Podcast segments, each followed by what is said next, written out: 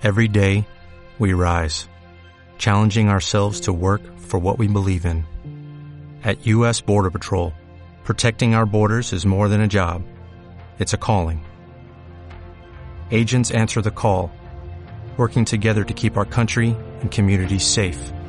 If you're ready for a new mission, join U.S. Border Patrol and go beyond. Learn more at cbp.gov/careers. Entre el 15 de junio de 1808 y el 21 de febrero de 1809, la ciudad de Zaragoza vivió dos durísimos asedios por parte de las tropas napoleónicas, pero resistió mucho más de lo que cualquier oficial francés habría imaginado al principio. Si quieres conocer la historia completa de este conflicto que se libró calle por calle y casa por casa, este programa es para ti. Empezamos.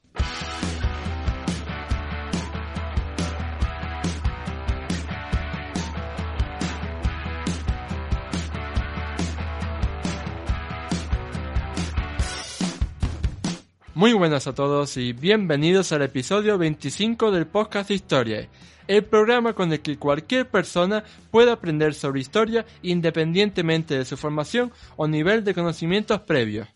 Soy Óscar Hernández, historiador y divulgador histórico. Me puedes leer en mi web Historia y puedes seguirme y contactar conmigo en mis perfiles en Facebook, Twitter e Instagram.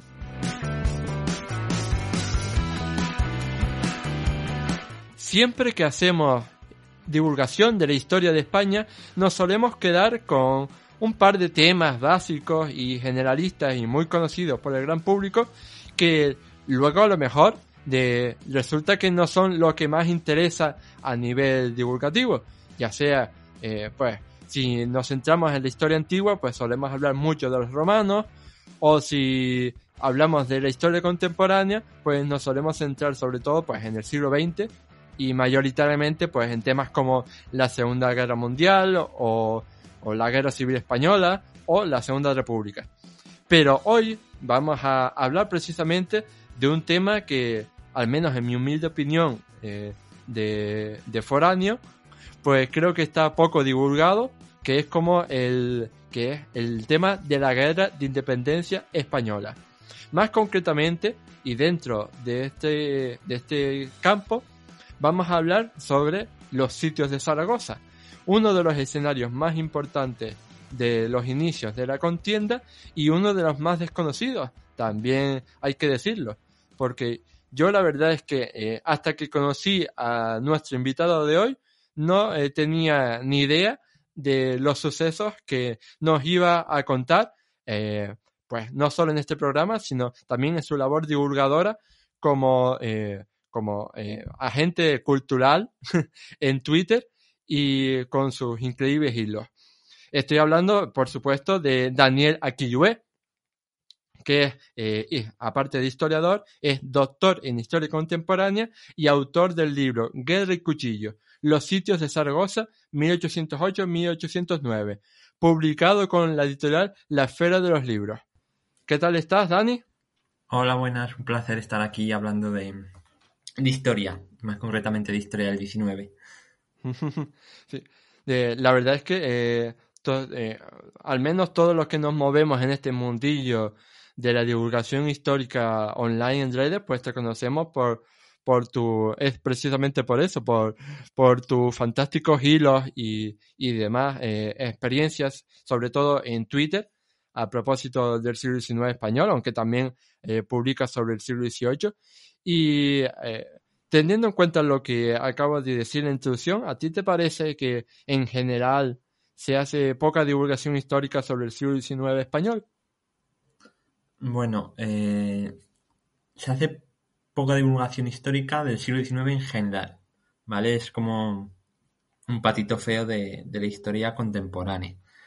Y en el, en el caso concreto del siglo XIX español, parece que aún se conoce, aunque sea a nivel eh, de mitos, el inicio con la guerra de independencia y el final, también con la guerra de Cuba. Pero lo que hay entre medio no es que se conozca mal, es que muchas veces no se conoce porque eh, se explica.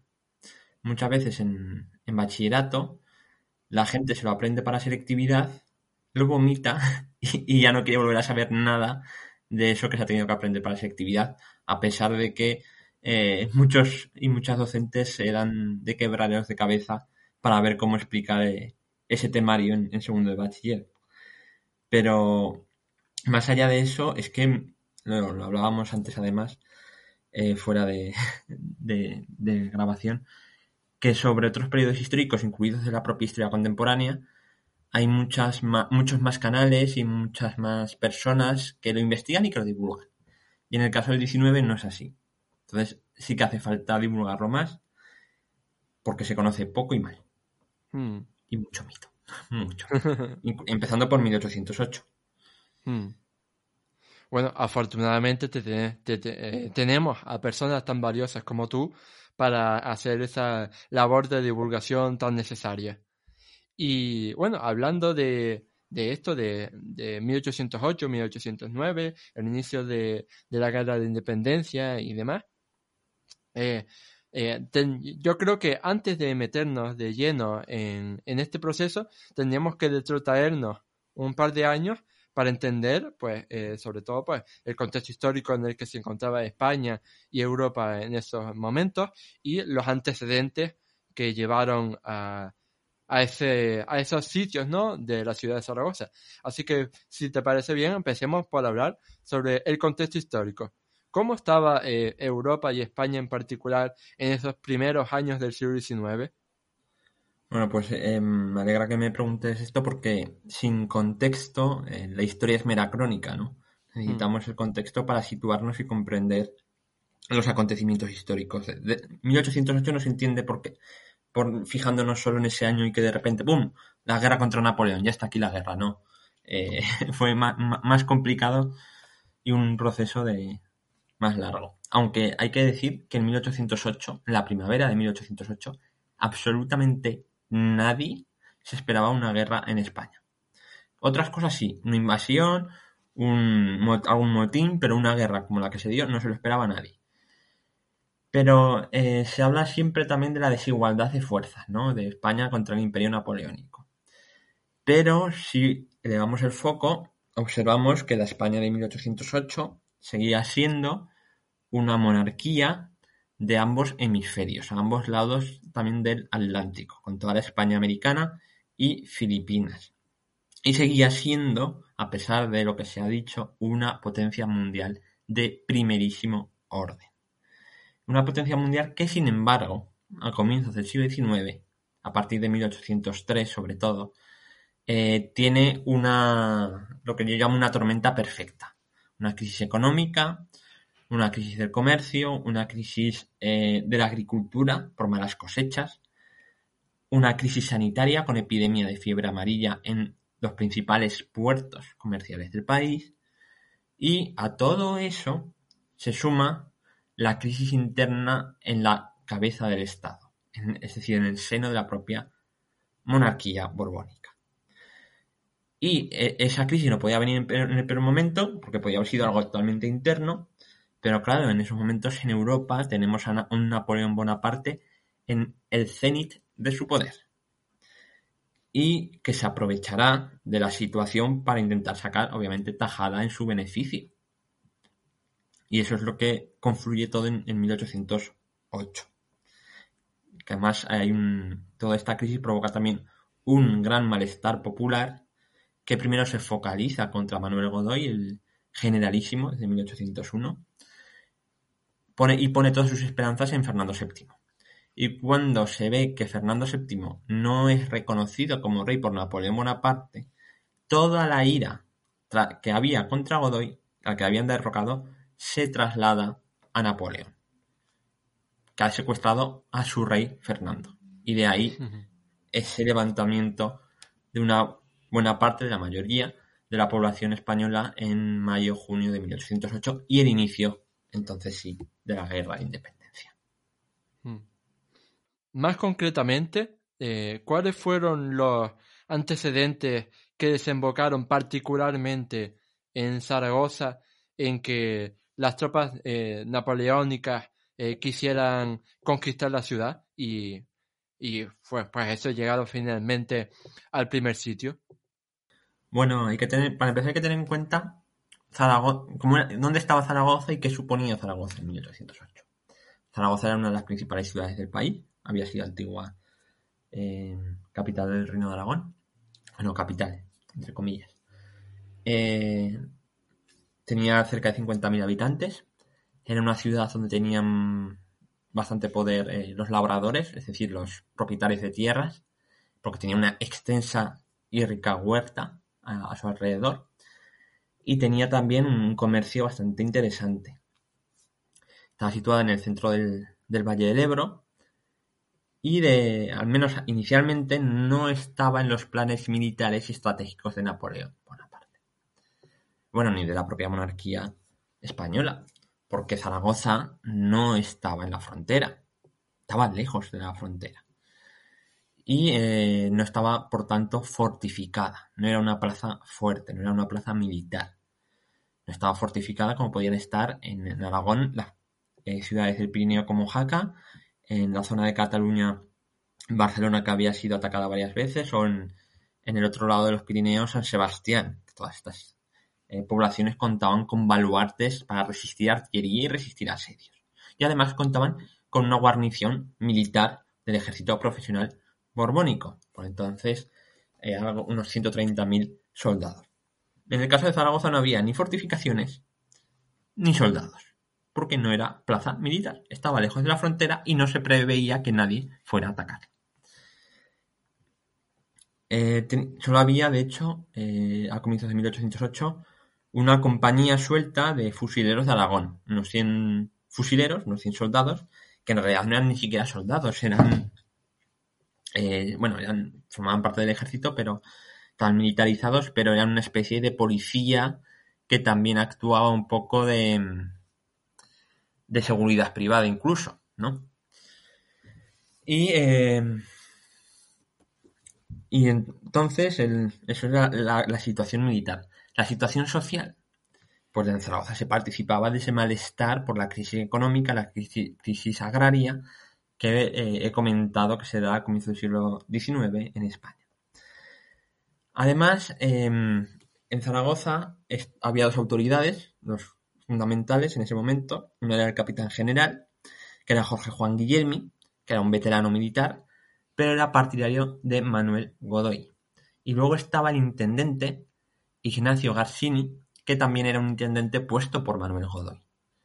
Y Garcini, en 1807, decide aplicar de una vez por todas una, un impuesto al vino que había aprobado Godoy, pero que era un, impuesto bastante impopular. Hay que recordar que el vino era un alimento básico de primera necesidad, porque era alimento, no era solo bebida, era alimento el vino y era impopular además en una ciudad que eh, vivía del campo y de la vid era muy importante, ¿no? Entonces había un gran malestar de los labradores eh, contra Godoy por este impuesto. También había malestar de los estudiantes. Zaragoza desde el siglo XVI tenía universidad y eh, Godoy había hecho una reforma universitaria en 1807. Y los estudiantes y los profesores, que mayoritariamente eran clérigos estaban en contra también de Godoy. Y a eso se suma la conspiración de la nobleza, que aquí una de las eh, casas de la nobleza aragonesa eran los marqueses de Lazán, que estaban en favor, conspirando en favor del príncipe de Asturias, príncipe Fernando, eh, posteriormente Fernando VII, ¿no? Entonces ahí confluyen todos esos intereses contra Godoy. Y la primavera de 1808 es calentita en Zaragoza. De hecho, eh, se produce el motín de Aranjuez el 17 y 19 de marzo. Y la noticia llega a Zaragoza. Llega a Zaragoza la noticia de la destitución, el día 22 de marzo, de Manuel Godoy. Pero ojo, Carlos IV no se sabía todavía que había dejado de ser rey. Que eso viene después. Pero sabiendo solo la destitución de Godoy, los estudiantes paralizan la universidad, cogen eh, un retrato de Godoy y otro de Fernando VII, príncipe de Asturias, todavía entonces. Hacen una procesión cívica por el Coso, que es la vía principal de la ciudad, y en la eh, queman en una hoguera pública y con escarnio, queman a eh, el retrato de Godoy. Hasta ahí, bueno, pues vaya, es el generalísimo destituido. Es subversivo, pero vale. Pero es que como acto seguido cogen el retrato de Fernando y lo pasean por toda la ciudad como si fuera el rey de España, proclamándolo rey de España. Eso es un acto revolucionario, porque están, por su cuenta y riesgo, destituyendo a un rey y poniendo a otro. Y ojo, esto es muy importante. 1808 están deponiendo a un rey, simbólicamente, y proclamando a otro. El rector ve que se nos va a ir de las manos y concede vacaciones fin del curso a todos los estudiantes. Eso sí, muchos se quedarán, en Zaragoza y tomarán eh, las armas en la defensa de la ciudad posteriormente. Pero es que además de esta revuelta de los estudiantes, en abril hay revuelta de buena parte de las clases populares, con intervención ya de las mujeres en el mercado, en la plaza del mercado. ¿Y cuál es la actuación? Apedrear y echar de la ciudad a pedrada limpia a Ignacio Garcini, el intendente del Reino de Aragón puesto por Manuel Godoy, una de las máximas autoridades civiles. Lo echan a pedradas literalmente las mujeres en el mercado. Y, y tiene que ir huyendo de Zaragoza. Y a partir de ahí, son todos rumores, como en el resto de España. Y se ponen en marcha dos conspiraciones.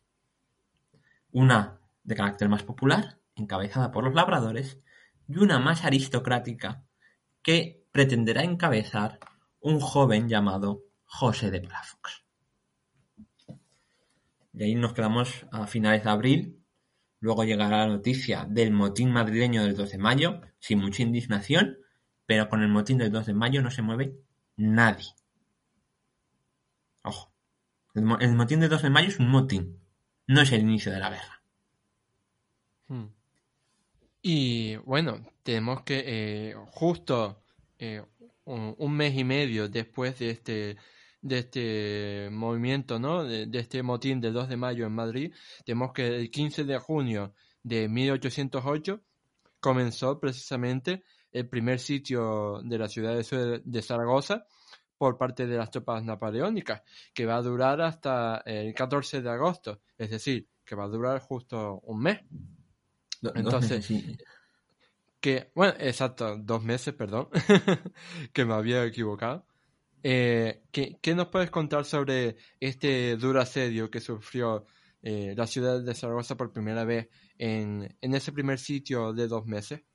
Sí, bueno, primero puntualizar que tras el motín del 2 de mayo, ya digo, no se mueve nadie, pero cuando cuatro días después se producen las abdicaciones de Bayona, se produce ese fenómeno juntero, en Zaragoza se produce un motín popular exitoso, el 24 de mayo y el día 25 ponen de forma también un poco subversiva a José de Palafox, ese joven eh, de la nobleza aragonesa, lo ponen de capitán general. Y claro, él es quien declara en Aragón la guerra a Napoleón, ¿no?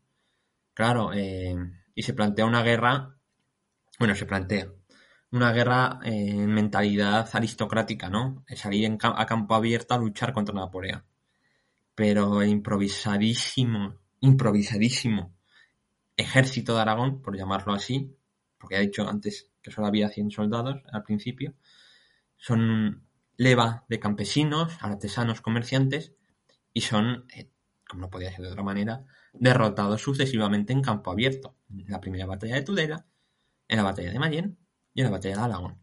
Y ese es el 14 de junio. Y el día 15 el ejército de algo más de 6.000 soldados de Lefebvre se presentan ante Zaragoza. Piensan que va a ser un paseo triunfal. ¿Cómo esa ciudad de palurdos, que como les llaman, va a ofrecer resistencia si no tiene baluartes, si no tiene una ciudadela, si no tiene ejército?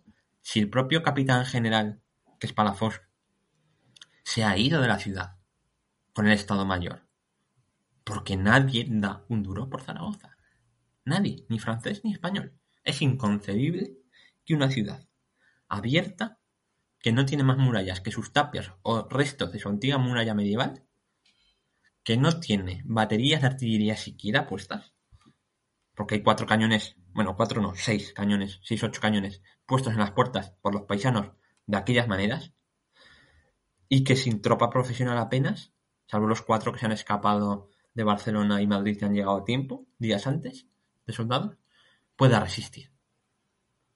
Y Defeb lanza a tres columnas de ataque, que además inicialmente barren a los pocos soldados que intentan defender eh, a, poca distancia de Zaragoza la zona del canal imperial. Y por la tarde lanza el asalto definitivo, a las 3 de la tarde, del 15 de junio y se inicia lo que se conoce como Batalla de las Eras, que durará hasta las 7 de la tarde. ¿Y qué pasa? Pues que esas tres columnas, que venían cansadas, por otro lado, de soldados napoleónicos, porque llevaban combatiendo desde las 9 de la mañana en los alrededores de Zaragoza, y el calor que debía hacer un 15 de junio en Zaragoza, también tenía que influir. Llegan y van a saltar directamente a la ciudad.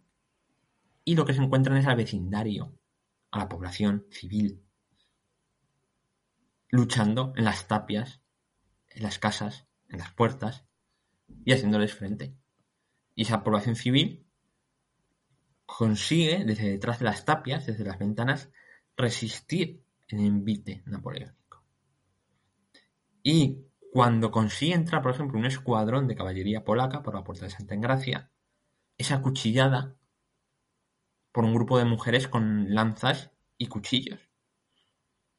Y cuando parece que van a conseguir en, a la última eh, los franceses entrar en la ciudad, hay dos em, contraataques dirigidos por dos militares profesionales, uno es eh, Francisco Marco del Pont, con el ligero de Tarragona, y otro es Mariano Renovales, que había estado luchando en Buenos Aires a los, contra los ingleses un año antes, ojo, y tenía una experiencia importante en combate urbano. Y estos que dirigen el contraataque final, y los franceses tienen que retirar con más de 700 bajas. Han sido derrotados por civiles, por hombres, por mujeres, por soldados, por unos pocos soldados atrincherados en unas tapias. Inconcebible. Que a partir de entonces inicia el primer sitio de Zaragoza. De hecho, viene otro general francés, que es Verdier, viene con artillería a asedio, viene con tropas de refuerzo y lanzará distintos asaltos sobre la ciudad mientras en el mando español también se hacen tan sorprendidos e intentan organizar la defensa. Para Fox volverá a los 15 días. Y intentan organizar eso la defensa. Pero la defensa, el primer sitio es un auténtico caos. La palabra es caos y hay que incidir en el caos que es en todos los aspectos.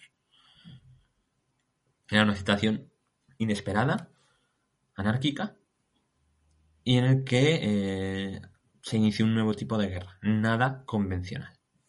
Y finalmente saldó el 14 de agosto con la victoria española, primero por la resistencia del propio vecindario de Zaragoza, porque el 4 de agosto lanzan un gran asalto a los soldados napoleónicos, toman un tercio de la ciudad, llegan hasta el Coso y la población resiste. el capitán general se ha ido, pero la población resiste. Ahí está Jerónimo Torres dirigiendo la defensa en la línea del coso, con barricadas.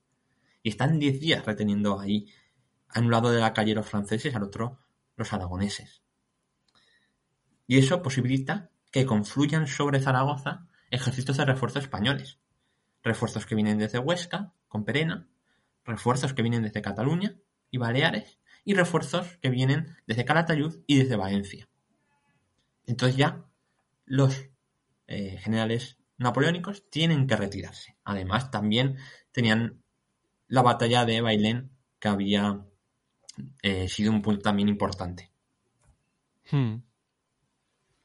Yo la verdad es que eh, cuando conocí esta historia por primera vez me quedé alucinando por todo lo que cuentas, ¿no? Por cómo unas personas que no tienen, bueno, que, que en principio pues son muy pocas, que no tienen experiencia militar, que, que son civiles, pues pueden hacer frente al ejército napoleónico, que al fin y al cabo era el terror, ¿no? De esa época y era, eh, pues, la formación militar más experimentada y mortífera de Europa, porque, bueno, ya había conquistado, ¿no? Eh, un montón de territorios en Europa y, y sin embargo, fracasaron en conquistar, como tú dices, una ciudad que no tenía eh, murallas, que no tenía artillería, etcétera. Así que Eh, me parece una historia impresionante y estoy seguro de que daría eh, como mínimo para, para, una buena miniserie o para una buena película. Sí, eh, yo a veces pienso, Netflix, por favor, haz, un, haz un, no una película, hazme una serie que sea Los Hermanos Palafox, porque estoy hablando de aquí de, de José de Palafox, el, el que nombran capitán general el 25 de mayo, pero que yo le llamo Palafox Junior, ¿vale? Porque es el pequeño de tres. Y están los tres. Y los tres son unos personajazos. El más competente, el mayor, el marqués de Lazán, Luis, que está más en Zaragoza que este otro, en la primera serie. Eh, luego el mediano, Paco. Paco es un personaje, bueno, eh, de todo y nada bueno. y, y, luego el propio José de Palafox. José de Palafox hace lo que buenamente puede, pero es que era un en tema militar era totalmente inexperto, inexperto en tema militar. Entonces, eh, declara la guerra a Napoleón no tiene ejército. No sabe, no, no está en una batalla nunca. Mm. Y, y, hace lo que, bueno, lo que buenamente puede, toma decisiones un tanto controvertidas, digámoslo así, y además era un poquito gafe, hay que decirlo. Para pasar un poquito gafe. Y, y bueno, y, y, ya digo, daría para, de sí para, para varias temporadas. Sí, así que de nosotros le mandamos un mensajito desde aquí a, a Alejandro Amenábar. De ahora que ya has terminado de, de hacer la fortuna. O en Movistar. Podría... Sí, sí. O Amazon, yo no, un Prime de este, yo no soy sectario, ¿eh? me da igual si hacen algo. claro. De, de, o HBO, ya que hiciste Patria, pues podrías hacer también algo sobre los, los sitios de Zaragoza. y ya, ya, que has mencionado a, a los hermanos para Fox, quizás quieres contarnos algo más sobre eh, los otros grandes personajes históricos de, de esta época y de, y de, este acontecimiento, ¿no? A lo mejor de, sobre Agustina de Aragón o la condesa de Bureta o el llamado tío Jorge. Bueno, en, este, en el, en el libro, por cierto, una de las cosas que trato es poner nombre y apellido a la gente de a pie, ¿vale? Porque nos quedamos precisamente con los grandes nombres y luego la gente que dio el callo en primera línea, nunca mejor dicho, se nos pasa más por encima. Y, y por ejemplo, eh, tienes desde los que trabajaban en las obras de fortificación, incluidos niños como José Genzor, que trabajaba por eh, apenas unos reales al día, eh, haciendo terraplenes y fosos a Mariano Domínguez, el intendente, después de cargo de Rozas, a Josefa Will, que luchó con armas en la mano, pero también fue falsificadora de documentos, o a los hermanos Torres menos renombrados, pero que están dando el callo cuando Palafox se va, el pobre Vicente Bustamante, que es el teniente de rey de la plaza el día 15 de junio, y defiende la ciudad, y luego morirá trágicamente en en enero de 1809 linchado en un pueblo de Teruel acusado de traición, cuando fue claramente la cabeza de Turco. Y luego, pues por ejemplo, de los que has mencionado, el tío Jorge lleva mucha fama, pero el tío Jorge mmm, tiene poco papel. El tío Jorge era un labrador, bueno, no era un labrador exactamente, era un propietario eh, del arrabal, un gran propietario, y es fundamental en el levantamiento y el motín del 24 de mayo y en buscar a Palafox, ¿vale? Pero luego el papel del tío Jorge se reduce, y esto son palabras de Palafox, a ser el fiel cancerbero de Palafox, es decir, el guardaespaldas. Vamos, hacía de guardaespaldas y debería ser un poco matón, ¿no? Y, y claro, es que el tío Jorge no está el 15 de junio porque se va con Palafox, o sea, no está defendiendo la ciudad, no está el 4 de agosto, que es el gran asalto, porque se va con Palafox. Con lo cual, el tío Jorge no pega un tiro. Bueno, igual alguno en julio, en alguna escaramuza. Pero a priori no me consta porque está con Palafox, de guardaespaldas de Palafox. No combate, tío Jorge. Se presenta con la escopeta, pero el tío Jorge no combate. Y luego no llega al segundo sitio porque se muere de tifus eh, bueno, enfermedad en, el 15 de noviembre de 1808. Con lo cual, el papel del tío Jorge, pues sí, mucho mito y poca historia. En cuanto a Agustina, pues Agustina Zaragoza y Domenech, natural de Barcelona, una joven de 22 años, una de tantas que sirvió de artillera, que combatió fusil en mano y que combatió durante toda la guerra. Era una mujer que, que dejó el mal, vino solo a Zaragoza, bueno, con el niño de cuatro años, el pequeño Juan, que se le murió al acabar el, segundo asedio, que se escapó de los franceses dos veces y que siguió combatiendo toda la guerra. Era una, una mujer eh, fuerte. ¿Y, ¿Y qué nos puedes contar sobre el famoso eh, el famoso eh, acontecimiento de, de Agustina y el cañón? Para, para, los, sobre todo para los que no, no lo conozcan, ¿qué pasó con Agustina y el cañón? Bueno, eh, primer asedio, 2 de julio de 1808. Delante de la puerta del Portillo, al oeste de la ciudad, cerca del castillo Palacio de la Aljafería, se ha montado una batería de cañones, ¿no? Se han puesto unos sacos terreros, unos tablones, eh, se excava un pequeño foso y se han puesto cañones, ¿no? Tras el bombardeo, el general Verdier lanza un asalto y eh, en el bombardeo previo eh, mueren los artilleros que estaban en, en esa batería sirviendo los cañones. Agustina, que vivía cerca, estaba llevando vituallas en esas operaciones logísticas vitales en las que están tantísimas mujeres y ve que están todos muertos y que está una columna napoleónica del general Gómez Freire, o sea, portugués, a punto de eh, tomar al asalto la batería.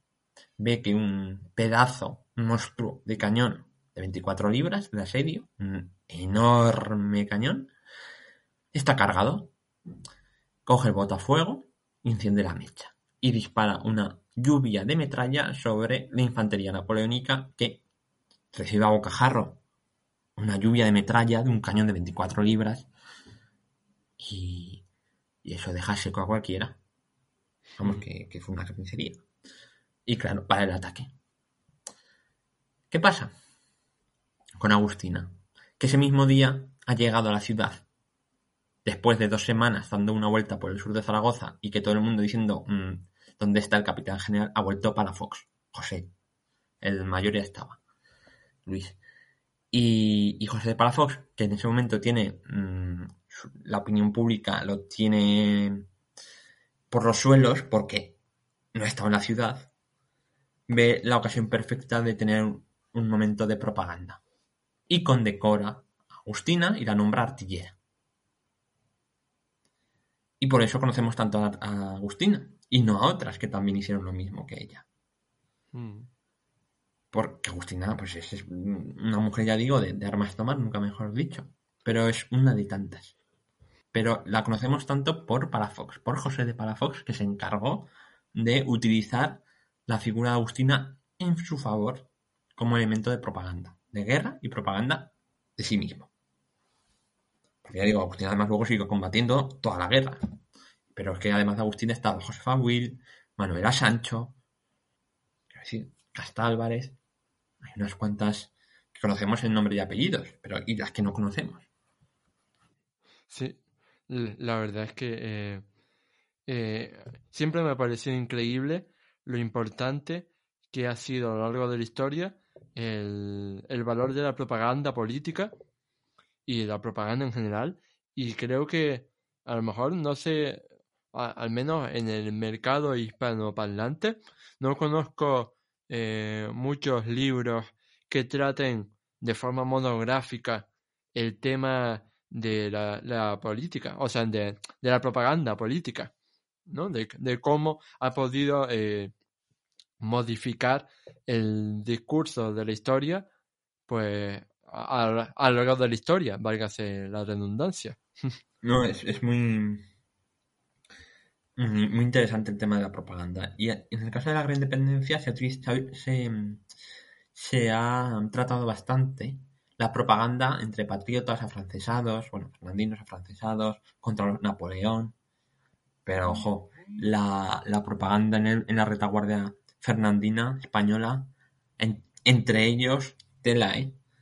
Porque ahora si pasamos a hablar de- del periodo entre sitios, la propaganda, que era un maestro, eh, que hace Palafox, los hermanos Palafox y sus círculos, porque tienen unas redes de la leche, eh, contra el general Castaños es una cosa, tengo un articulito además del libro sobre eso, porque es una bestialidad. La campaña de, incluso fake news, diríamos hoy. Hmm. Y, y, bueno, ya que lo has mencionado, ¿qué puedes decirnos sobre ese periodo intermedio que va entre el primer y el segundo sitio, en pocas palabras? Pues que Napoleón vio una humillación en España, sobre todo en Bailén y Zaragoza, y tenía que restaurar el honor del imperio, y se vino con la Gran Armée desde Alemania, y de la noche a la mañana entró como un rayo. Hubo 250.000 soldados napoleónicos en España en ese otoño de 1808 y uno tras otro desbarató a los ejércitos españoles que estuvieron descoordinados, peleados entre sí los generales, mal abastecidos y la Junta Central se fue a Sevilla corriendo, los ejércitos quedaron dispersados, en Zaragoza se tuvieron que poner las pilas para construir las obras de fortificación que no habían construido y que un ejército de 30.000 soldados acabó encerrado en Zaragoza, tras la segunda batalla de Tudela, el 23 de noviembre de 1808, en la que el ejército del mariscal Lanz, que luego son los mariscales Monsi y que están sobre el terreno, derrotan, tras seis horas de combate, ¿eh? ya no es el ejército del verano, sino que ya es una derrota, pero se da la batalla, ¿no? Eh, derrotan al ejército del centro del general Castaños y del ejército de reserva o de Aragón del general Palafox. Pero en realidad eh, a quien derrotan es a una, al ejército de reserva o de Aragón al mando del general de origen irlandés Juan O'Neill. Porque Palafox se enfada con Castaños y se va antes de la batalla. Eh, el general Castaños está desbordado y va a buscar a su ejército que no está la mayor parte en Tudela y quien está ahí es O'Neill. Eso sí, ojo, en el Consejo de Guerra previa a Tudela, una anécdota que me gusta contar mucho y que da eh, una imagen de cómo se llamaban Castaños y Palafox. El sobrino del general Castaños llamó imbécil, literalmente, a José de Palafox. Y derrotaron a, tuvieron una derrota los, los ejércitos españoles en Tudela y buena parte del ejército del centro incluso deserta de Castaños y se viene a Zaragoza con Palafox. Porque Castaños entonces está defenestrado a unos niveles inauditos y, además alimenta eh, la propaganda contra él eh, de, Palafox, ¿no? Alimentan ese odio hacia Castaños que casi lo linchan sus propios soldados también. Pues yo creo que eh, lo que estás contando es muy interesante y y la verdad es que no, no comprendo, pues, como hemos dicho a lo largo de todo el programa, cómo no, cómo no se ha fijado la divulgación más en estos sucesos, porque de, desde luego que bastante chicha tienen, ¿no? sí, tienen mucha chicha. La verdad, yo me podría pegar ahora hablando de estas cositas. y bueno, como ya hemos avanzado, pues entre el 20 de diciembre de 1808 y el 21 de febrero de 1809 tuvo lugar el segundo sitio de la ciudad de Zaragoza. ¿Qué diferencias hubo con el primer sitio? Bueno, el segundo sitio es en verdad bastante diferente. Para empezar, las tropas napoleónicas vienen mucho mejor preparadas. Vienen dos cuerpos de ejército, pasarán varios mariscales del imperio además por aquí. Y bueno, y formalizan realmente el asedio, completo. ¿no? Conseguirán que nadie entre ni salga de Zaragoza. Bueno, salir sale alguno por el Ebro, pero no pueden entrar suministros ni refuerzos. Es un bloqueo total. Vendrán con mucha más artillería, más de 130 piezas de artillería, para bombardear una ciudad, recuerdo, abiertas, que no tiene más, ahora en el segundo asedio tiene fortificaciones, pero son fortificaciones hechas a prisa y corriendo, que básicamente es un foso, y con la tierra que se saca del foso hacer un terraplén.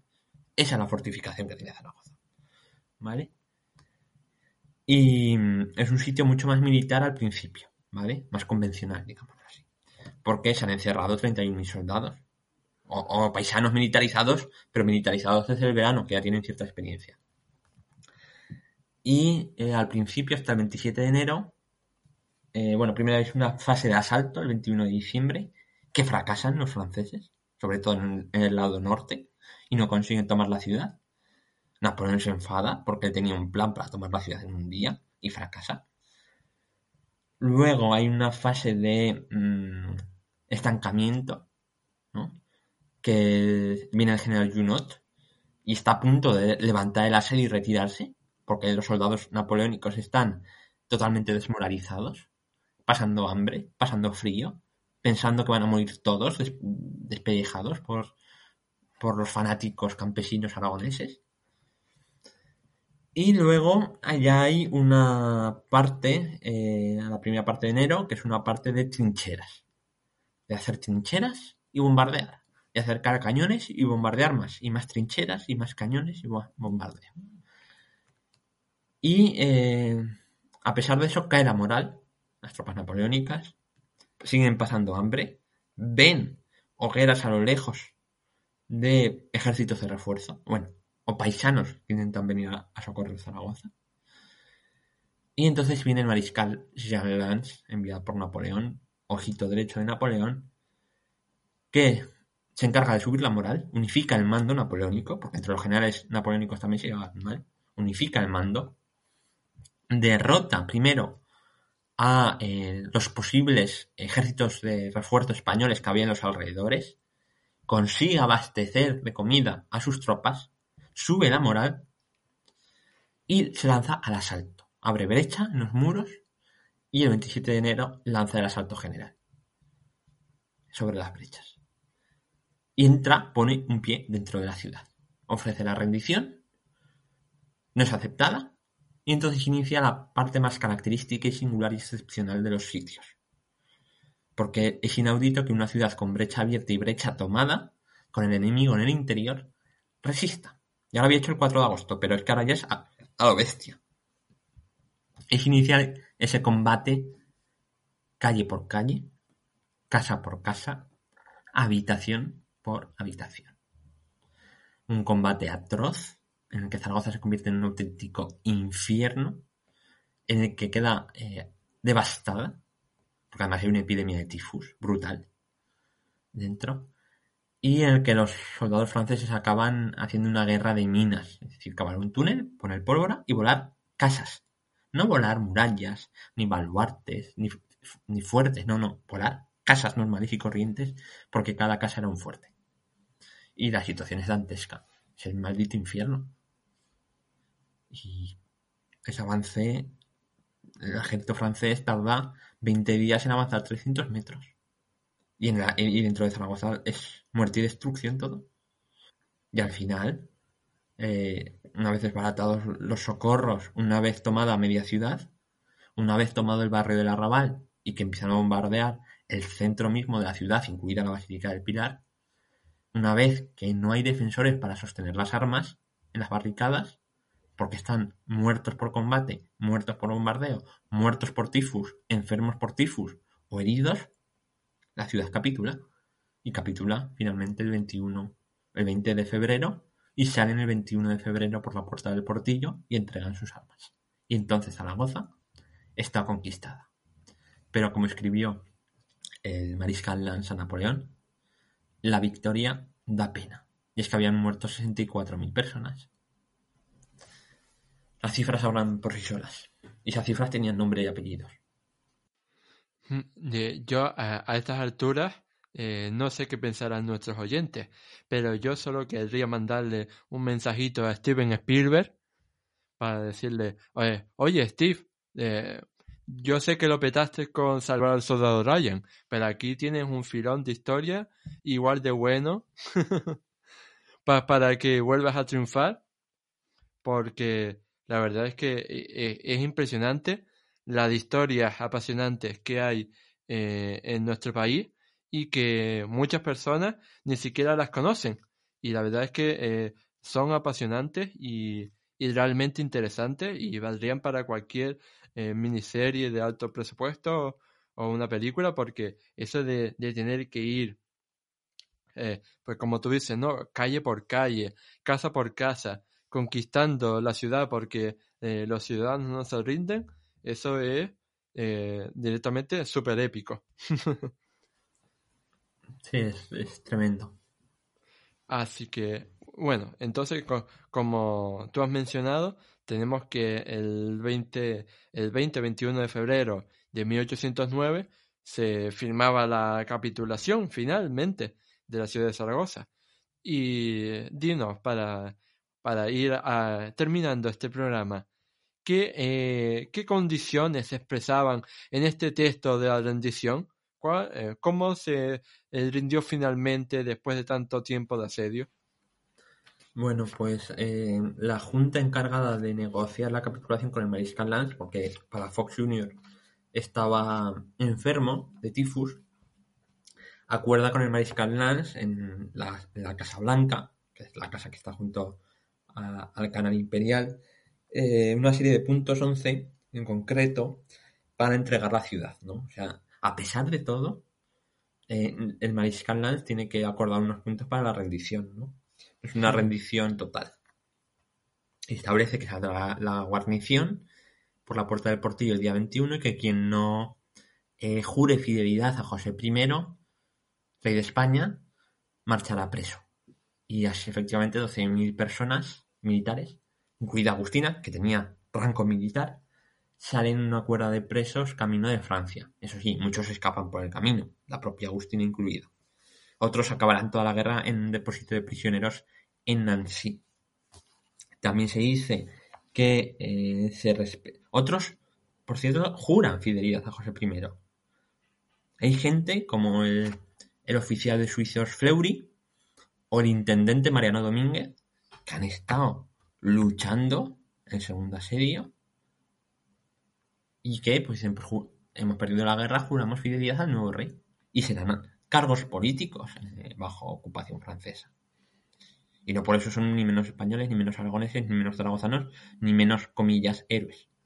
¿no? Porque lo de los héroes eh, son personas en sus contextos históricos, ¿no? Con sus miedos, su cotidianidad, etc.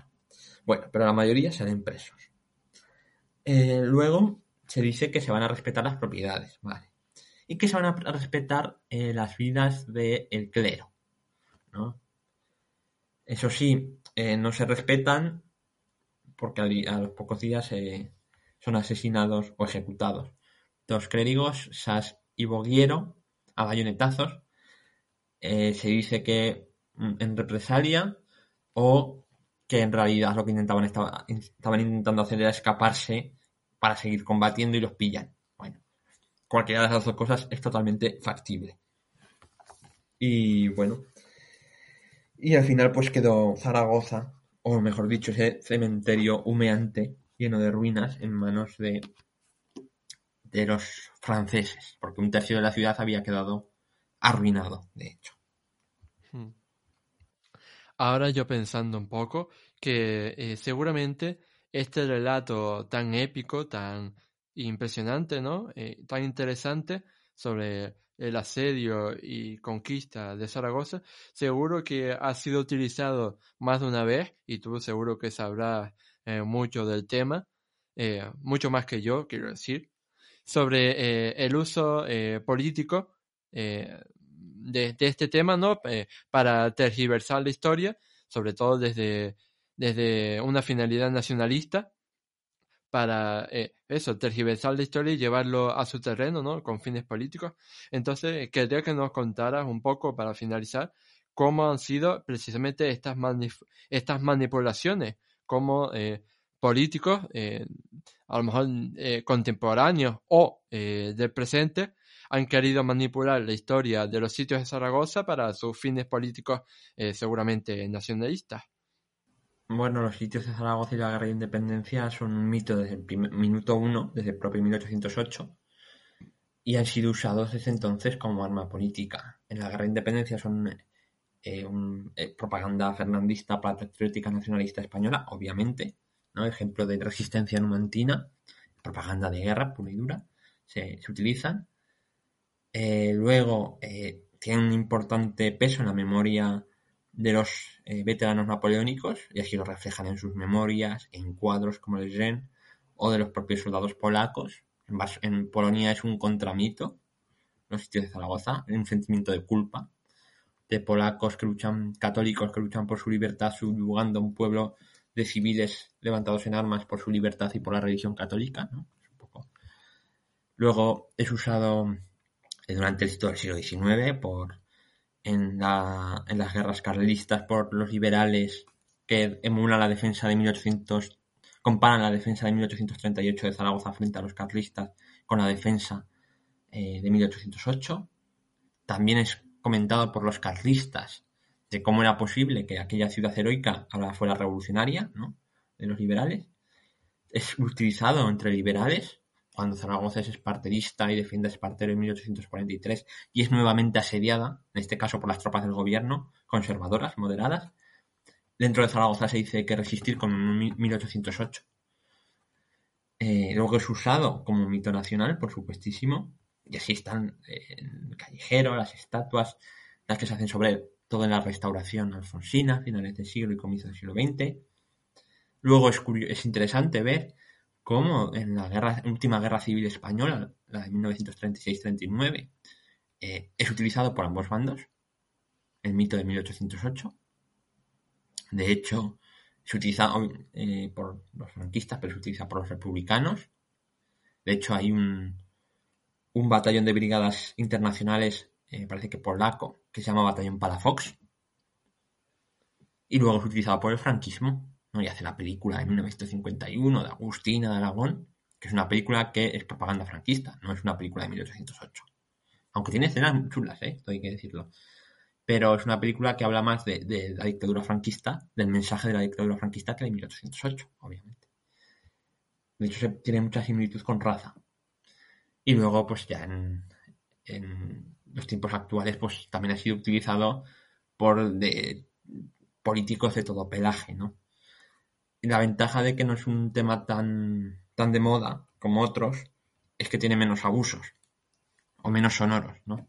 No, no es la reconquista, no son los tercios, no es la guerra civil. Entonces, bueno, pues a veces viene hasta un poquito bien no ser tan tan conocida. Pero bueno, espero que, se conozca más y espero que se conozca bien. Que se conozca el contexto, se conozca la historia, que la historia y en la cultura nos podemos encontrar todos y en los usos partidistas, pues no. y bueno, yo animo a todo el mundo a, bucear en la historia, que la realidad histórica siempre es más interesante que cualquier ficción, cualquier relato y cualquier mm, cosita que te montes en tu cabeza. Eh, pues muy buen dicho, muy bien dicho.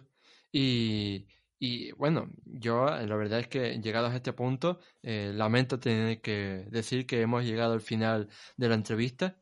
Eh, yo solo quiero agradecerte infinitamente a ti, Daniel, el que hayas venido hoy a grabar con nosotros este programa, porque yo creo que ha sido genial, ha sido realmente fantástico y nos has enseñado muchísimo y sobre todo pues has reivindicado, eh, como tú solo sabes hacer bien, eh, ese papel tan importante del siglo XIX español, eh, sobre todo, y de esa, esa ciudad de Zaragoza que tuvo que hacer una cosa increíble, pues cuando toda España no estaba sumida en el manto francés y creo que, eh, pues, a partir de este podcast, pues cualquiera que lo haya escuchado, pues si no conocía la historia de, de los sitios de Zaragoza, pues a lo mejor, gracias a ti, pues se anima a investigar más sobre el tema o eh, se anima a leerte en Twitter o, o, o yo directamente los animo a ir a su librería más cercana para comprarse Guerra y Cuchillo, los sitios de Zaragoza, publicado con la editorial de Esfera de los Libros, porque allí pues eh, conocerán más a fondo toda esta historia que, como hemos dicho numerosas veces a lo largo del programa, pues merecería que le hicieran cualquier tipo de, homenaje audiovisual. Así que nada, muchísimas gracias. Nada, a ti ha sido un placer. Ahora sí, ha llegado el final del programa 25 de Historia. Si quieres expresar qué te ha parecido este podcast, darme alguna sugerencia sobre temas a tratar en el futuro, hacerle alguna pregunta directa a Daniel o recomendarme algún libro que deba leer, no dudes en dejarme un comentario. Dicho todo esto, no me queda nada más que invitarte a darle a me gusta, a puntuarnos con 5 estrellas si nos escuchas desde Apple Podcast o Spotify, a suscribirte al programa y a compartirlo en tus redes sociales para que llegue al máximo público posible. Nos vemos en el próximo programa de historia. ¡Hasta luego!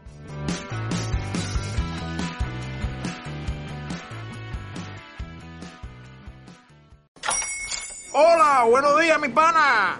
Buenos días, bienvenido a Sherwin Williams. ¡Ey! ¿Qué onda, compadre?